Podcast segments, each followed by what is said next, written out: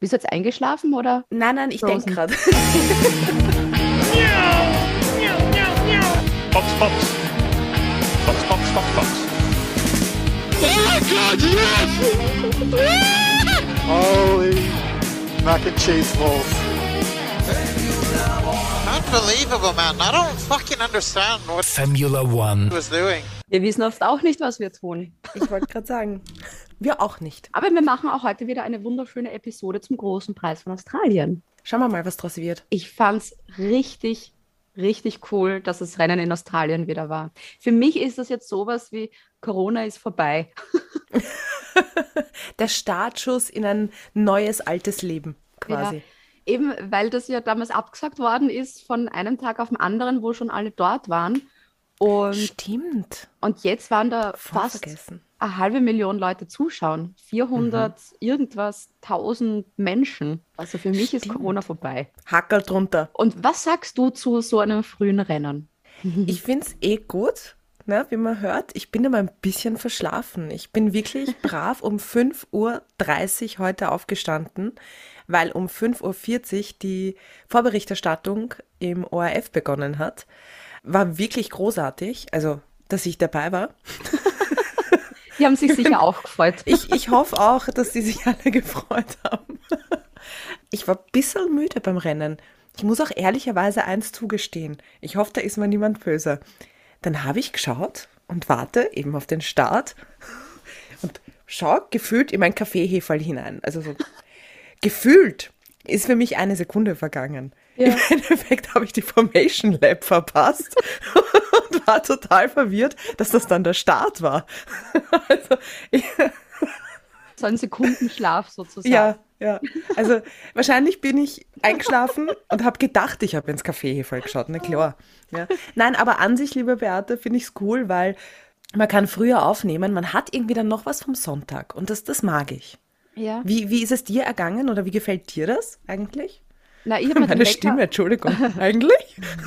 ich hab mir den Wecker ähm, zehn Minuten vor Start gestellt, weil mir gedacht habe, ich, nein, so gern ich den Mhm. Ja. ORF habe, ich, ich nutze die Minu jede Minute, die ich schlafen kann. Und Gescheit. generell finde ich so Morgenrennen richtig cool, eben weil du es ja auch schon gesagt hast, Caro, man hat da noch ihr die gehen. Bin ich so langweilig? Nein. So, was Auf hast du gesagt? Fall. Jetzt bin ich ganz durcheinander. Ich Ja. äh, finde das eigentlich cool, weil man eben, wie du es ja gesagt hast, Caro, Mhm. man da noch irrsinnig viel vom Tag hat. Das heißt, jetzt ist Sonntagvormittag und man kann einfach ein Hackerl machen, weil das einfach Ja. erledigt ist, Formel 1 schauen. Und ich finde, man könnte, was so jedes dritte Rennen so ein Morgenrennen machen, so ein bisschen Ja. Morgensport. So jedes ja, finde ich dritte. gut. Vielleicht kann man da noch diskutieren und sagen, vielleicht nicht gleich um 7 Uhr früh, weil nicht besser am Sonntag um 7 Uhr in der Früh. Das Also sind normalerweise Uhrzeiten, wo ich nach Hause gekommen bin. Ja? Und da, Ja. jetzt, also heute 5.40 Uhr war normalerweise Party hart und heute so, uah. Aber ja, bin ich absolut bei dir, weil gerade im Sommer denkt man sich oft so, oh Mann, es ist noch so schön, ich würde gern ah, irgendwie draußen bleiben, ich würde gern schwimmen gehen und dann kannst du das abhackeln am Vormittag, gehst noch Ja. schwimmen, machst noch was, weil es ist eh länger hell. Und da kommen wir auch schon zum nächsten Thema, der Las Vegas Grand Prix. Da haben wir letztes Mal schon geredet, so, oder wie blöd ist das, wenn die ein Nachtrennen machen? Das ist dann am Montag früh bei uns. Jetzt haben die das auf, bei Ihnen auf Samstagnacht verschoben. Die fahren jetzt in der Nacht. Und bei uns ist es dann quasi am Sonntag in der Früh. Weil man auch Sehr denkt, so, es ist irgendwie für die ganzen Fans aus den USA komplett geschissen, weil die immer zu unmöglichen Zeiten aufstehen müssen oder schauen müssen, wenn Mhm. sie Formel 1 interessiert sind. Dann haben sie auch noch ein Rennen in den USA und dann fahren die in der Nacht. Nachtrennen sind, finde ich, eh cool. Also vor allem Las Vegas in der Nacht hat mehr Style als Las Vegas untertags. Wenn es dir einbaust irgendwo, gehst einfach ins Casino und spürst dabei. Probierst dort. Korrekt. Ich bin sehr gespannt. Da sieht man, sie haben die vier oder wer auch, ja, die vier hat das, glaube ich, sogar selbst veranstaltet. Die hören Formula One. Sie schauen drauf, dass es uns gut geht. Genau. Punkt. Und wirst sehen, nächste Saison wird jedes dritte Rennen ein Frührennen sein. Da hau ich jetzt einen Zehner in den Wetttopf. Wer ist dabei? mit, mit 5 Euro. Mit 5 Euro. Wer von unseren Hörerinnen und Hörern dabei sein möchte, der geht auf unsere Website. Man kann uns Eclairs kaufen oder auch bei unserer Wette mitmachen. Ein Eclair-Wetteinsatz. Und da sind wir auch schon beim anderen Thema. Oh mein Gott, was sind das heute für Wow. Übergänge? Der Leclerc der Woche. Und da ein riesengroßes, fettes Dankeschön an den David. Dankeschön! Wuhu! Der hat uns eine Runde Frühstückseklärs sozusagen aufgege aufgegeben. hat es uns geschickt in den Backel. Ja. Er hat es uns ausgegeben. So. Und Vielen nicht nur Dank. das, der hat auch ähm, beim Webshop was gekauft, nämlich ein Formula One Heferl. Der hat seinen Morgenkaffee für das Australienrennen und für die Quali aus dem Formula One Heferl getrunken. Ich habe gehört, der Kaffee im Formula One Heferl soll besonders gut schmecken. Und auch wie ihr zum Webshop kommt, da haben wir lustige Leiberl mit lustigen Sprüchen drauf. Das findet ihr natürlich auch auf unserer Homepage www.formula1.at. So, dann, was wir letztes Mal komplett vergessen haben, vor lauter Saudi-Arabien-Bashing, ähm, die unpopuläre Meinung. Stimmt. Da ist nämlich auch was reingekommen. Da hat uns der Simon über WhatsApp nämlich eine Sprachnachricht geschickt und zwar folgende. Über WhatsApp oder über Instagram? Ups, es ist noch früh, wir haben ja gar kein WhatsApp, gell? Stimmt. Über Instagram hat er uns eine Sprachnachricht geschickt. Bitte, Caro, spiel sie uns doch mal vor. Sehr gerne. Hallo!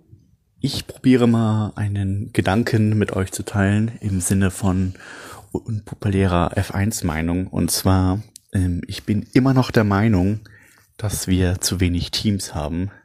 Jetzt, wo Andretti einsteigt, sind wir ja bei äh, 22 Fahrern wieder. Aber ich finde, ähm, das reicht der Talentförderung nicht. Wir brauchen mindestens 24 Fahrer, also noch ein neues Team mehr, damit genügend Talente aus der GP2 oder aus Indica den Weg in die Königsklasse finden und sich dort messen können, um ein bisschen der ähm, Cash is King Politik, wie es Lewis Hamilton mal gesagt hat, zu entgehen. Sonst äh, werden wir keine Stories aller Daniel Ricciardo mehr erleben. Liebe Grüße. Liebe Grüße zurück. Caro, was sagst du? Mehr Teams gut oder schlecht? Mehr Teams finde ich gut und interessant. Dafür vielleicht weniger Rennen. Das wäre für mich der Kompromiss. Damit es einen Ausgleich ich- gibt im Universum, oder wie? Korrekt, damit da wieder eine Balance drinnen ist. Äh, Finde ich sehr interessant. Ähm, die Frage ist natürlich, bis wohin geht das dann? Ja, ich sage mal, ein, zwei Teams noch dazu, okay. Aber ähm, je mehr Leute dann mitmachen oder je mehr Fahrer dann in der Formel 1 dabei sind, sollten es dann im schlimmsten Fall mal 50 sein, verliert es ein bisschen den, den Sparkle, also diese Besonderheit, unter den besten 20 zu sein. Kommt natürlich auch darauf an, was reißt das Team, ja? Also wir brauchen sicherlich kein neues Haas 2020 oder Aston Martin 2022, weil es ist schade dann eigentlich drum, ja? Andererseits, why not?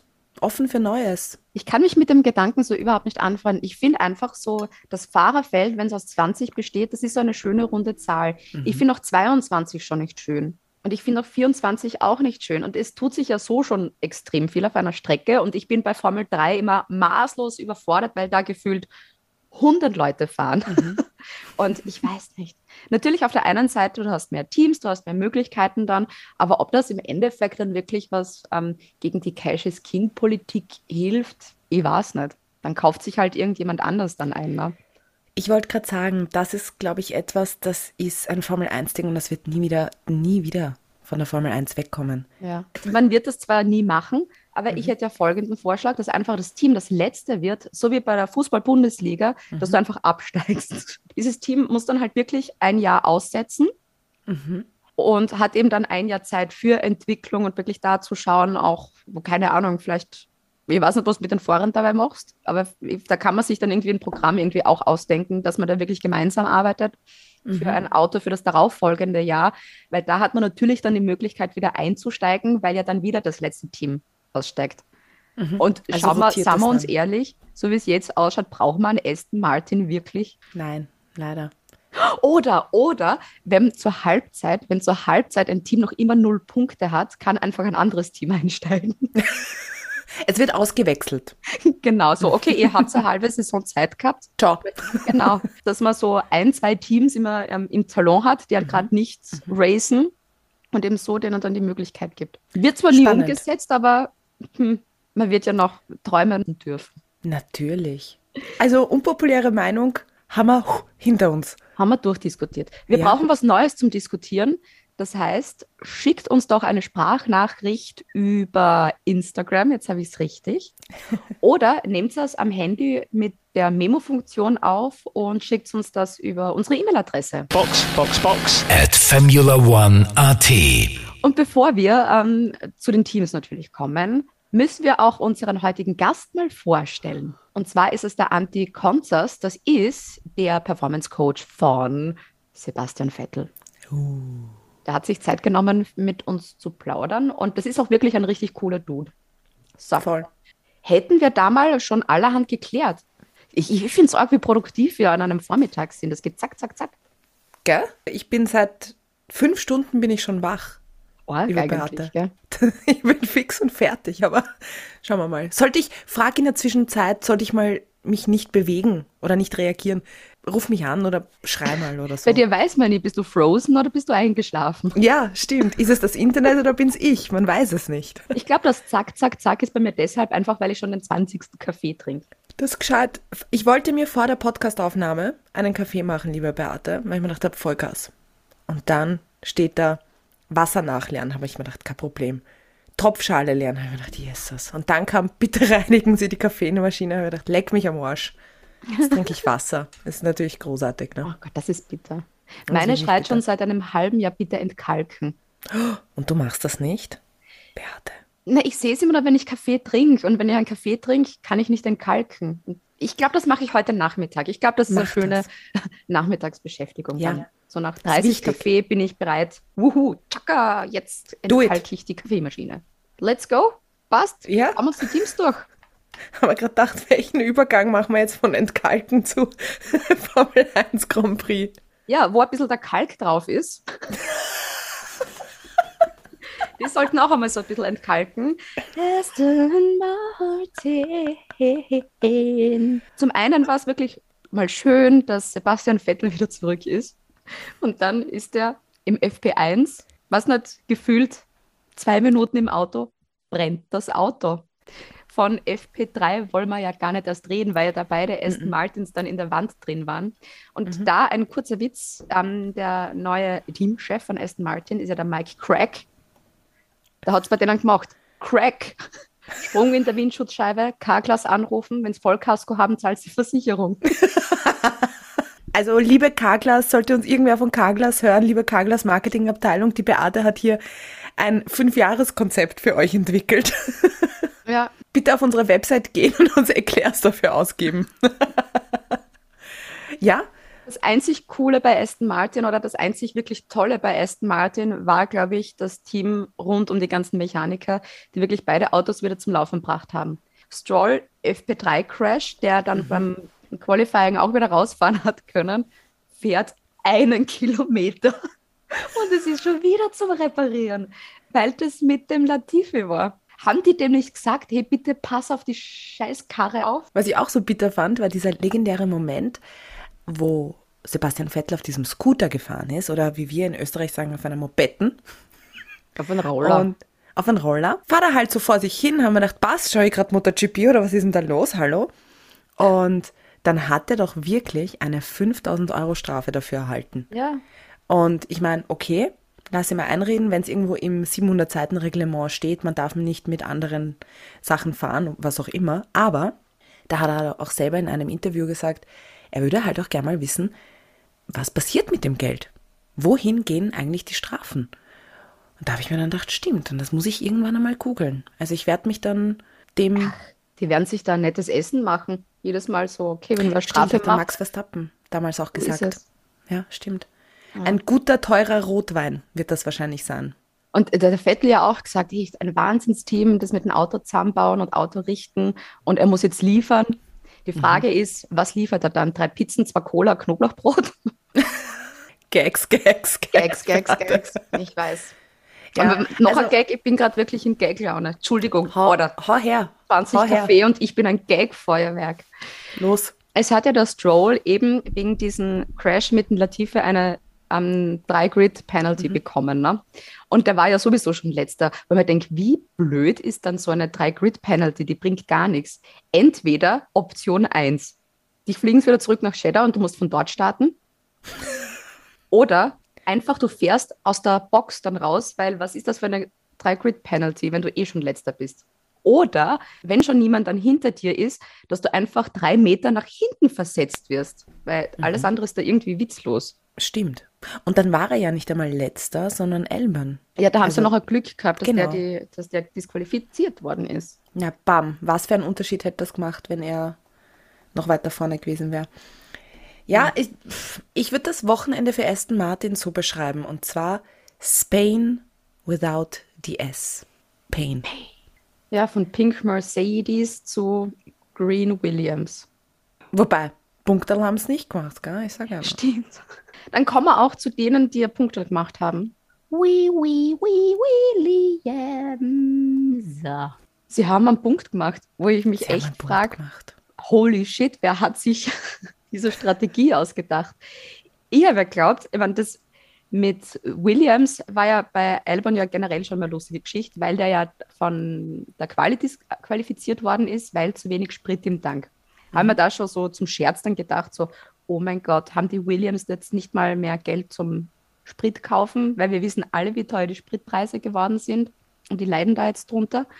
Und als der wirklich dann so lang mit den Reifen draußen war, haben wir gedacht, oh mein Gott, ist denen auch noch das Geld für die Reifen ausgegangen und die müssen jetzt durchs Paddock laufen und andere Teams fragen so, hey, hey, habt ihr uns noch an- für einen Reifen für uns, den ihr uns vielleicht schenken könntet?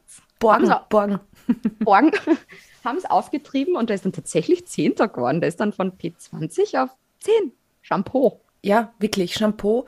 Äh, vorab kann ich schon mal sagen, Latifi war dabei. Alex Albon ist so arg gefahren, weil irgendwann einmal ist mir ja bewusst geworden, kurz vor Schluss, fuck, dem fehlt ja noch der Boxenstopp. Und dann haben die das doch allen Ernstes geschafft und wir wissen alle, ich träume gerne bei der Formel 1 und habe schon gesehen, oh Gott, oh Gott, Albon auf P7, was, was, was ist da los? Oh Gott, nervö nervös. Und dann, fuck, die haben noch keinen Boxenstopp. Und dann kam so die, die Realitätsbeate in mir hoch. Aber ich dachte, das wird nichts, das könnte scheißen gehen. Und dann fahrt er da raus und ist gerade noch P10 geworden. Also richtig cool. Und ich frage mich, haben sie es vergessen? oder, oder war das natürlich taktisch total vorgeplant schon seit drei Wochen? Weil Würde ich hat gern ja wissen. Schluss auch irgendwann gesagt so, hey, seid ihr überhaupt noch da? Die haben echt ein Glück gehabt, weil Guanyu Ja. Zhou war echt knapp hinten dran. Dann kommen wir auch gleich zu denen, oder? Ja? Alfa Romeo. Eben Guanyu Zhou wirklich knapp Elfter geworden, also wirklich um ein Eitel nicht in die Punkte gefahren. Dafür Bottas Achter. Der braucht eindeutig Eier zum Überholen. Aber jetzt kommt eh Ostern, vielleicht kriegt er da welche. Bottas ist echt wieder solide gefahren. Also Alfa Romeo kann sich wirklich glücklich schätzen, dass sie jetzt die zwei neuen Fahrer oder diese neue Fahrerpaarung dieses Jahr haben. Das rennt echt gut und okay und alles ist besser als letztes Jahr. Die haben immer noch kein TikTok. Weißt, Bottas ist der TikTok-Star bei Mercedes gewesen und dann, also was ist da los im Marketing bei Alfa Romeo? Ja. Entschuldigung, bitte, ihr habt ja eh einen offiziellen TikTok-Account, bitte, mach, lasst das ein Bottas machen. Grand vorbei. Verstehe ich absolut. Ich finde das auch total schade. Oh, dafür von einem anderen Team ist jetzt jemand auf TikTok. Und zwar vom Team Alpha Tauri. Yuki Tsunoda hat einen TikTok-Account. Was, einen eigenen? Ja. Hör auf. Ich meine, er hat zwar erst, glaube ich, ein, ein TikTok, wie heißt das, gepostet, getiktokt. Oder das ist er ja wirklich. Nein, er hat nur ein Video, hat äh, 10.000, um die 10.000 Follower schon. Bin gespannt, ob der da noch mehr macht oder ob es das jetzt war. Und wenn, dann finde ich es eine Frechheit, weil man denkt, wir sind jetzt seit drei Wochen auf TikTok und haben ein bisschen über 600 Follower und er postet ein Video vermutlich einmal in seinem Leben Ja. und hat so viele. Finde ich nicht fair. Ja. Yuki, schenk uns ein paar deiner Follower. Schick sie Wirklich. rüber zu uns. Und jeder, der uns jetzt hört und auch auf TikTok ist und uns nicht folgt, folgt uns. Genau. Wir sind auch da sehr lustig. Was ich jetzt gerade spannend finde, wir reden über alles andere, nur nicht über Alpha Tauri. Stimmt. weil es eigentlich auch wenig Sinn macht. Es ist, ja, Pierre Gasly halt Neunter geworden. Hätte er den einen Fehler, was was vier oder fünf Runden vor Ende nicht gemacht, ähm, wäre der achte Platz auch noch drin gewesen. Also, Joe. Und Yuki Tsunoda ist 15. geworden. Und so sind es mir eigentlich auch nicht aufgefallen. du hast alles schon ziemlich auf den Punkt gebracht. Ich habe dem absolut nichts hinzuzufügen. Dann machen wir weiter mit einem anderen Team, wo wir Ja. eigentlich schon Erfolge gewohnt waren.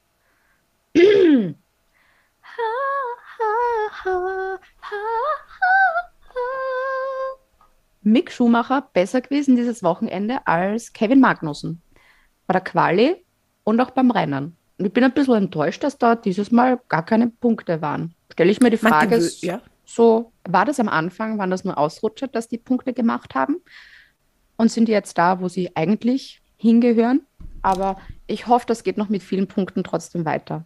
Ich So. sage jetzt einfach mal, es ist Australien einfach nicht repräsentativ. Und sie werden wieder Punkte machen. Ich fand es ja auch schön, dass diesmal in der Vorberichterstattung, siehst, ich, jetzt freue ich mich richtig, dass ich so früh aufgestanden bin. Da war nach Ewigkeiten mal wieder ein Interview mit dem Günther Steiner. Und ich fand das wirklich, wirklich cool. Hat ähm, eben mit Christian Diendorfer gesprochen. Und ich fand das einfach toll, dass auch mal wieder Günther Steiner zu sehen war. Weil mich das hin und wieder echt ein bisschen nervt. Ich weiß, es gibt begrenzte Sendezeiten, aber mich nervt es, dass man gefühlt nur drei Teamchefs sieht. Verstehe ich natürlich, weil die erfolgreichsten äh, Teams. Aber gebt den anderen doch auch ein bisschen Platz.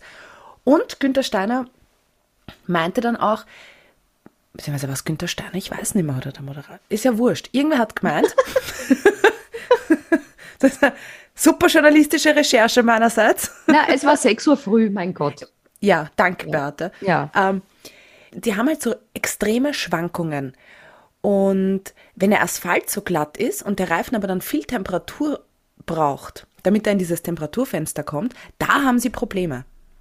Günter Steiner hat auch gemeint, die Motivation des Teams ist wieder da. Das ist ganz, ganz wichtig, nachdem du eigentlich ein ganzes Jahr für nichts arbeitest, nicht einmal für einen halben Punkt und nur für die goldene Ananas, ist das echt cool. Und das, da ist ein ganz anderes Feeling gerade im, im Team. Ich hoffe, sie machen wieder viele Punkte, weil ich fand das Bild cool, Hase in der Konstrukteurwertung ganz oben. Ich finde, es tut auch sicher sehr gut, dass du den ganzen Marzipan-Clan los bist. Haas wirkt einfach viel ausgeglichener. Das ist so, wie wenn du mit einem Typen Schluss machst. Und dann bist du zuerst natürlich äh, ein bisschen, äh, aber dann, wenn du merkst, du bist dieses Toxische dann los und dann blühst du auf einmal wieder voll auf und bist wieder der Mensch, der du eigentlich sein möchtest. Oh, das ist schön. Kommen wir zu unserem heutigen Gast. Wir haben es eh schon angekündigt. Das ist nämlich der Performance Coach von Sebastian Vettel, der Anti-Konzers. Wie viel Zeit investiert man eigentlich vor einer Saison, um einen Fahrer ähm, vorzubereiten?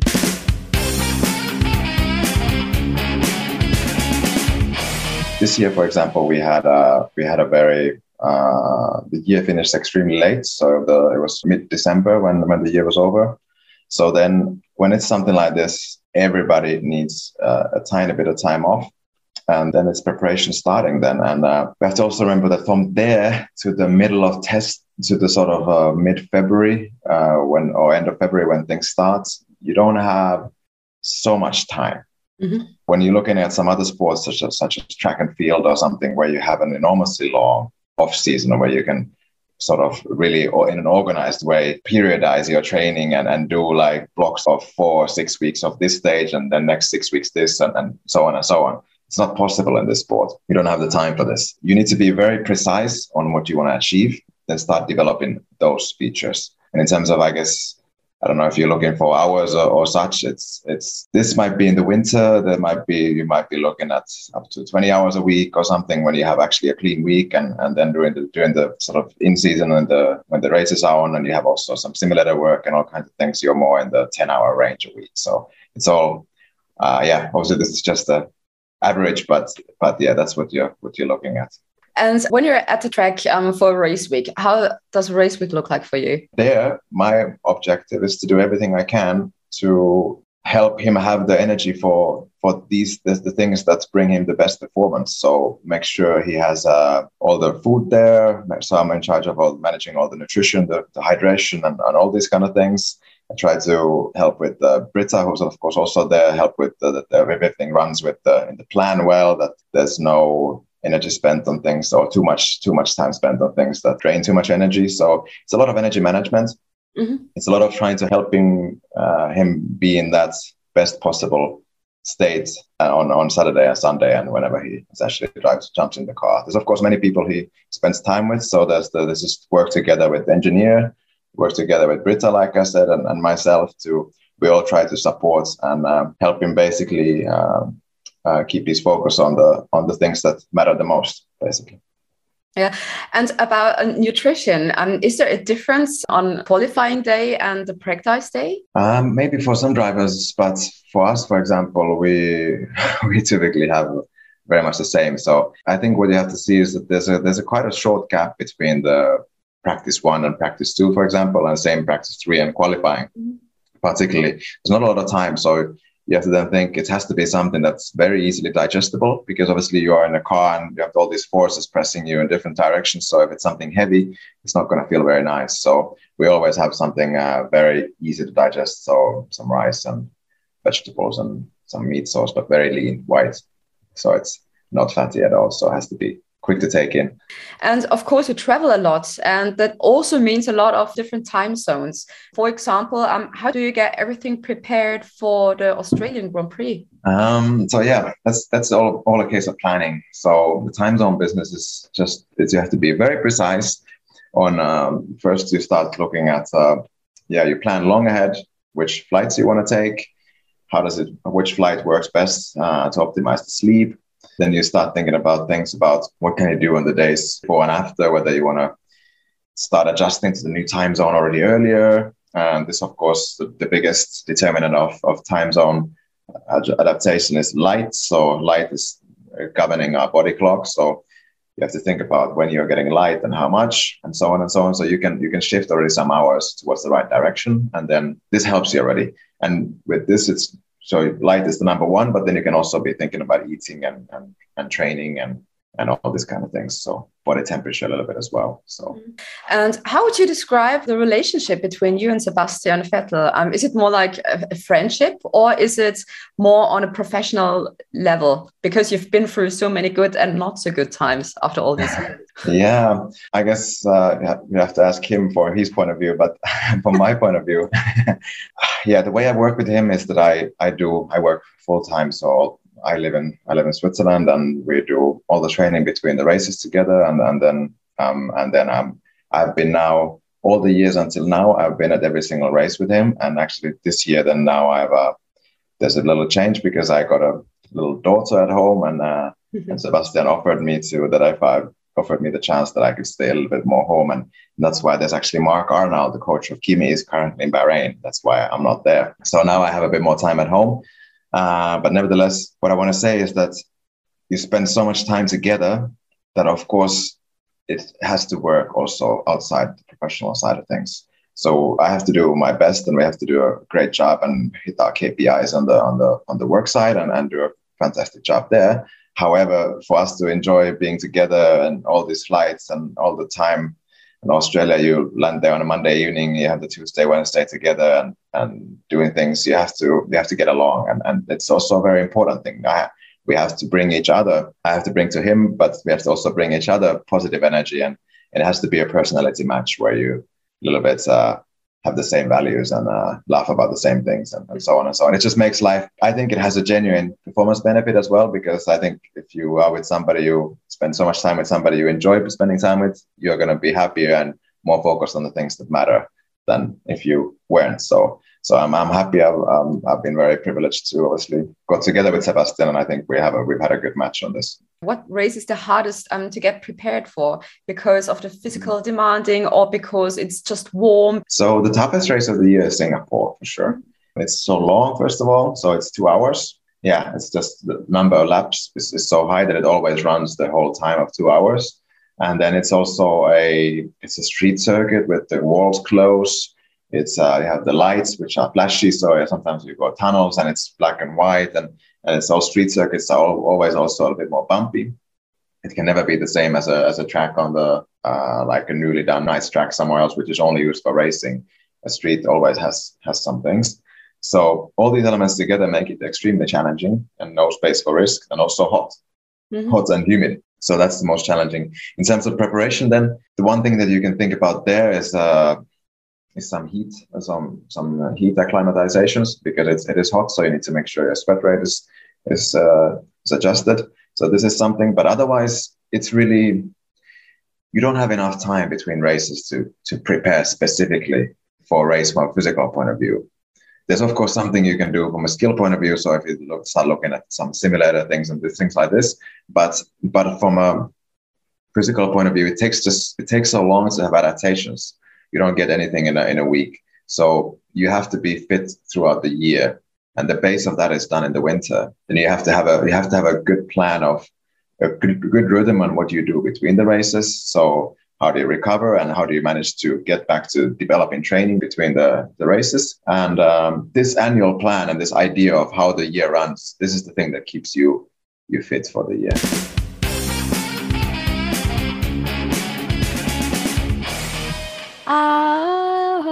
Alpin.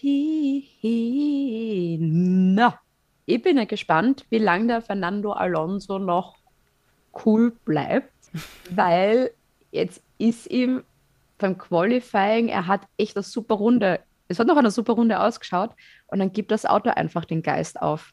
Aber und das ist nicht das erste Mal. Jetzt bin ich gespannt, wie lange er da wirklich noch gechillt bleibt und sich denkt, okay, machen wir heute. Oder ich weiß nicht. Ich glaube, da wird es noch irgendwann so einen richtig Alonso-schen Spruch über Team Radio geben, wenn das das nächste Mal passiert, glaube ich. Mhm. Ja, andererseits weiß er ganz genau, er ist jetzt in keinem Weltmeisterauto. Aber trotzdem Wobei kannst du Auto machen, was wenigstens fährt und nicht dauernd stehen bleibt. Wobei laut Alpine, ja, oder damals Renault, werden sie ja, glaube ich, dieses Jahr Weltmeister mit dem Fünfjahresplan. Die haben Ricciardo damals schon versprochen, hey, wir bauen dir ein Weltmeisterauto. Ja. Arsch würde mir voll am Arsch gehen, wenn ich da Alonso gewesen wäre. Da, er hat ja selber dann auch gesagt, also er hat selber gesagt, er hätte eine Chance auf die Pole Position. Ich meine, hätte ich auch im Nachhinein gesagt, ja, klar. Aber ich glaube schon, dass er in die Top 5 reingefahren wäre. Hätte er diesen technischen Gefecht, äh, hätte er den technischen Defekt nicht.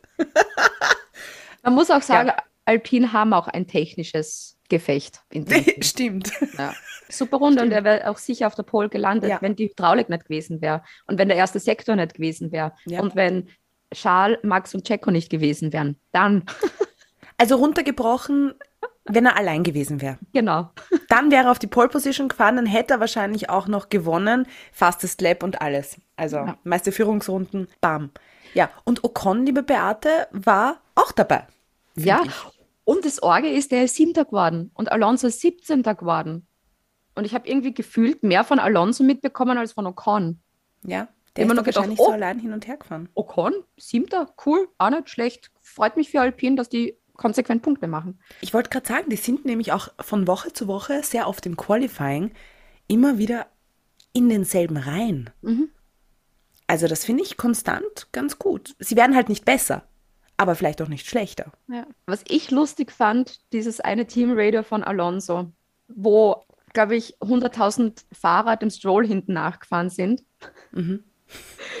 Und da war Stroll, dann war Gasly und dann war eben Bottas. Und der Alonso funkt dann so vor, so, wer ist denn in diesen Alpha Tauri drinnen und äh, wer überholt denn da nicht? so, ja, das ist Gasly. das habe ich irgendwie sehr lustig gefunden, weil man denkt, dann fahr doch selber vor auf diese Position und überhol. Nächster Kandidat. McLaren. Die waren dieses Wochenende erstaunlich gut. Ich war erstens überrascht, FP3, dass Lando Norris der schnellste war. Dann sind sie Fünfter und Sechster geworden. Also wirklich mal beide in den Punkten und sich da mal schön vorkatapultiert von acht bei den Konstrukteuren auf vier. Ich bin, ich, ich bin gespannt, wie das dann ähm, weitergeht. Ob das jetzt nur so ein, so ein positiver Ausrutscher war. Mhm. Ich war mir dann auch nicht sicher, ist es, weil ihnen die Strecke einfach gut liegt? Oder ist es, weil sie allgemein jetzt mehr Pace im Auto gefunden haben? Ja? Also Glück oder langfristiges Glück? Kurz, kurzfristiges Glück oder langfristiges Glück? So. Mich hat sehr gefreut, dass der Danny bei seinem Heim Grand Prix dieses Jahr in den Top 10 war und nicht einmal so schlecht war. Weil ganz ehrlich, wie traurig wäre es gewesen, wenn er irgendwie P17 geworden wäre Ja. oder DNF. Aber es war so nicht, Gott sei Dank, und war schön. Ich glaube, die haben da auch so ein bisschen Glück gehabt, weil da ja der Elbon ewig lang hinter den beiden McLarens war und der halt doch auch so ein bisschen aufgehalten hat. Das heißt, der hat so den Weg für sie freigeräumt. Also danke, Alex Elbern. Red Bull. Was bräuchte ich jetzt? Alter, wenn ich jetzt noch ein Red Bull trinke, dann fliege ich durch die Wohnung. Ja, verleiht ja auch Flügel. Jetzt macht dieser Slogan endlich Sinn. ja, ja. Wir sind leider immer noch nicht von Red Bull gesponsert, aber sollte uns jemand von Red Bull sponsern, schreibt uns. Ich finde es ja so irre, dass die ja eigentlich, eigentlich ein richtig gutes Auto haben. Gut, der Max hat gesagt, sie haben eher ein bisschen gestruggelt vom Pace her und P2 beim Qualifying eh super. Aber ich finde das so arg, dass die jetzt trotzdem bei den Konstrukteuren Dritter sind und hinter Mercedes. Weil die einfach es nicht schaffen, dem Max Verstappen ein Auto zu bauen, das ein Rennen durchfährt. Jetzt waren drei Rennen und Max Verstappen ist bei zwei raus mit einem DNF. Das ist halt sehr, sehr, sehr bitter und richtig problematisch im weiteren Verlauf, wenn es um die WM geht. Das wird diese Rennen, wo er das DNF hat, die verkacken ihm wahrscheinlich die Weltmeisterschaft, obwohl Ja. er dann urgut performt, aber das Auto halt abkackt. Driver Standing ist Verstappen jetzt Sechster nur. Bist du deppert? Der ist nur Sechster, eben mit seinem einen Sieg. Und das ist schon, da ist davor Hamilton, Perez, Sainz, Russell, Leclerc. Wenn du dir eben die ganzen Struggles, weißt du, und die ganzen, das Ganze drumherum mitbekommst und welche Probleme eben Mercedes hat, fragst du dich echt, wie kommt dieses Driver Standing dann zustande? Das ist ja lustig, jetzt ist ja auch von seinem Vertrag was rauskommen, dass der ja auch eine Ausstiegsklausel hat. Das heißt, wenn es jetzt wirklich keine Chance gibt, dass er in einem ähm, WM-tauglichen Auto sitzt, kann er von seinem 125-Jahre-Vertrag bei Red Bull auch aussteigen. Oh, naja, die Frage ist, wo geht er dann hin? Alpha Tauri. Ferrari? Hm. Oder Alfa Romeo mit dem Bottas, das wäre doch lustig. Und da hat er eben dann das Glück gehabt, dass der Perez noch da war, weil der hat jetzt die P2 sich irgendwie gecheckt. Der Was war auch so cool ist. unauffällig, wenn man gedacht, oh, cool, okay, gut. Ich weiß, dass noch ein zweiter Red Bull mit dabei ist, aber wow, Perez dafür jetzt der Red Bull-Fahrer, der wenigstens wichtige Punkte für die Konstrukteure eingefahren hat. Er hat dann noch im Funk gefragt, was da los ist mit Max. Das ist so geil. Und die, was haben sie ihm dann gesagt? Aus Das hat mit Box? unserem Auto überhaupt nichts zu tun. Ich meine, das würde ich auch sagen, ja. So ein Machter kann es sorgen. Wahrscheinlich haben sie eh alle geschaut, so, oh mein Gott, fuck, fuck, fuck, fuck, fuck. Ist es das Gleiche? Sagen wir einfach mal Nein, um ihn einfach zu beruhigen. Voll. Der Checo hat einen zweiten Platz gemacht, hat richtig wichtige Punkte fürs Team gemacht und hat sich aber gefühlt, auch im Interview danach, nach dem Rennen nicht wirklich gefreut darüber. Also es war schon so, als, als hätte er gelernt, diese zweite Stelle zu sein und dieser zweite Fahrer konnte das nicht wirklich genießen. Andererseits verstehe ich das natürlich auch, dass du sagst, wir fahren als Team, wir fahren zu zweit. Ich bin jetzt zumindest einer, der Punkte gemacht hat. Urscheiße, dass der, der Weltmeister werden sollte, jetzt rausfliegt. Ja, Checo, wenn du diesen Podcast hörst, ja. du bist in der Fahrerwertung zurzeit vor Verstappen. Also bitte, technically, you're the number one driver at the moment because you have more points. Der hat nämlich Ja, 30 check. Punkte und Verstappen hat nur 25. Was willst du mit einem Sieg, wenn du sonst nicht mehr rausfliegst? Hm. Ja, Checo, ich, würd, ich würde mal mit der Beate telefonieren für so ein Motivationsgespräch. auch.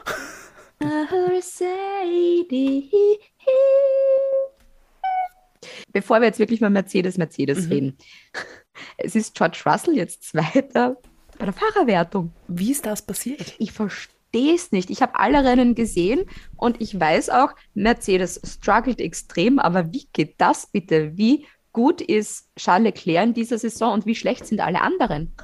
Dass George Russell Zweiter ist in einem Mercedes, der gerade nicht gut ist. Generell es ist Mercedes Zweiter bei der Fahrerwer äh, bei der Konstrukteurswertung. Die fahren wenigstens die Rennen durch im Gegensatz zu Red Bull. Ja, Russell Ja. wieder vor Hamilton gelandet. Wobei man da auch sagen muss, es hat halt Russell extrem Glück gehabt mit, ähm, der, mit dem zweiten richtigen Safety Car, weil da ist er eben dann reinkommen zum, zum Reifenwechseln. Und das Glück hat eben Hamilton nicht gehabt, der natürlich dann viel mehr Zeit verloren hätte. Also wäre das nicht gewesen und sie hätten es andersrum gemacht, wäre Hamilton vorn gewesen. Weil eben die ganzen Hamilton-Hater sagen, äh, was ist jetzt mit Hamilton? Na, na, na. So, ja, wäre es andersrum gewesen, wäre der Hamilton vorn gewesen. Vielleicht kann man auch sagen, es ist Russell einfach gewohnt, ein scheiß Auto zu fahren. Ich wollte gerade sagen, er ist es gewohnt, im Verkehr zu fahren. Er ist es gewohnt, halt irgendwo im Mittelfeld zu fahren. Und das war aber zu guten Williams-Zeiten.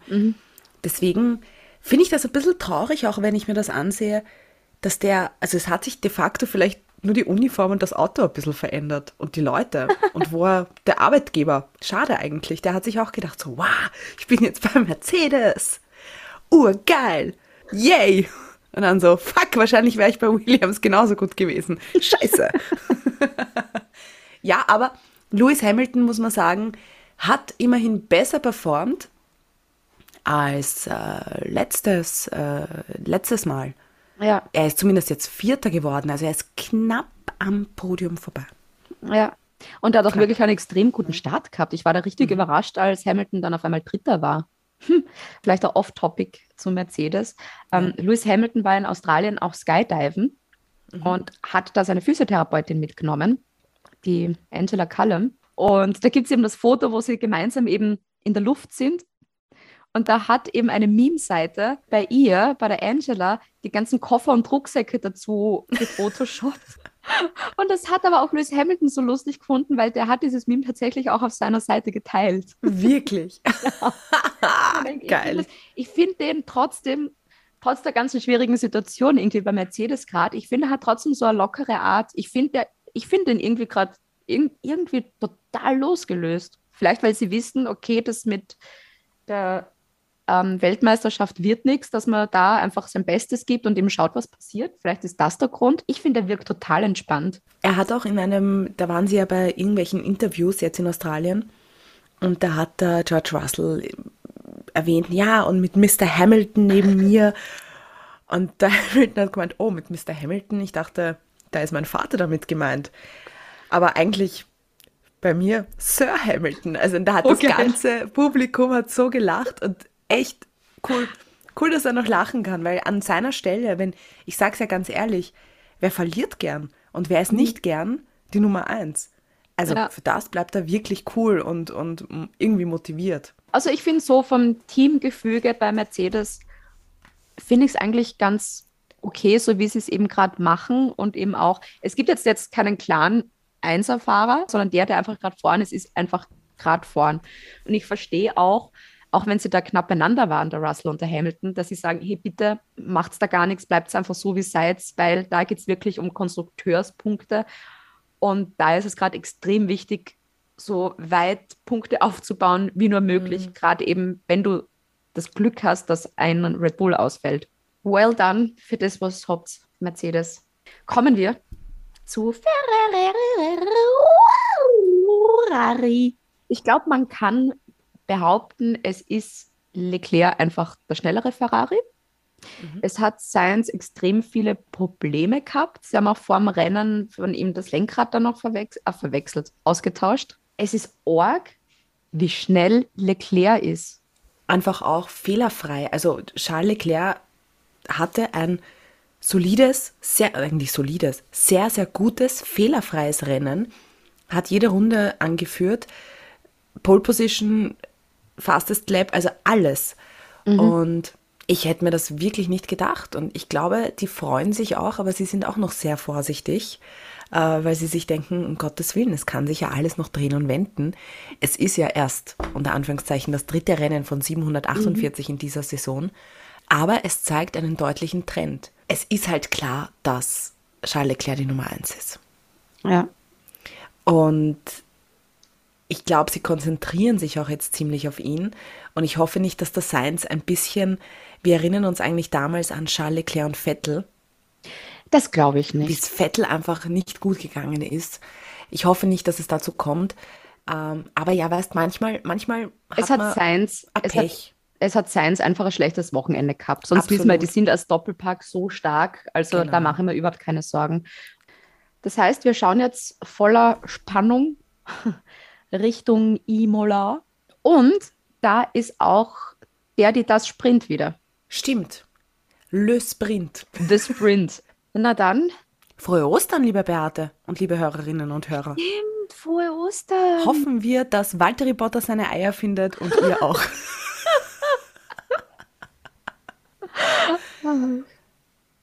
Siehst, und das ist der Grund, warum wir nie ein Interview mit Valtteri Bottas kriegen. Frohe Ostern. Bis Imola. Basta, Schutter.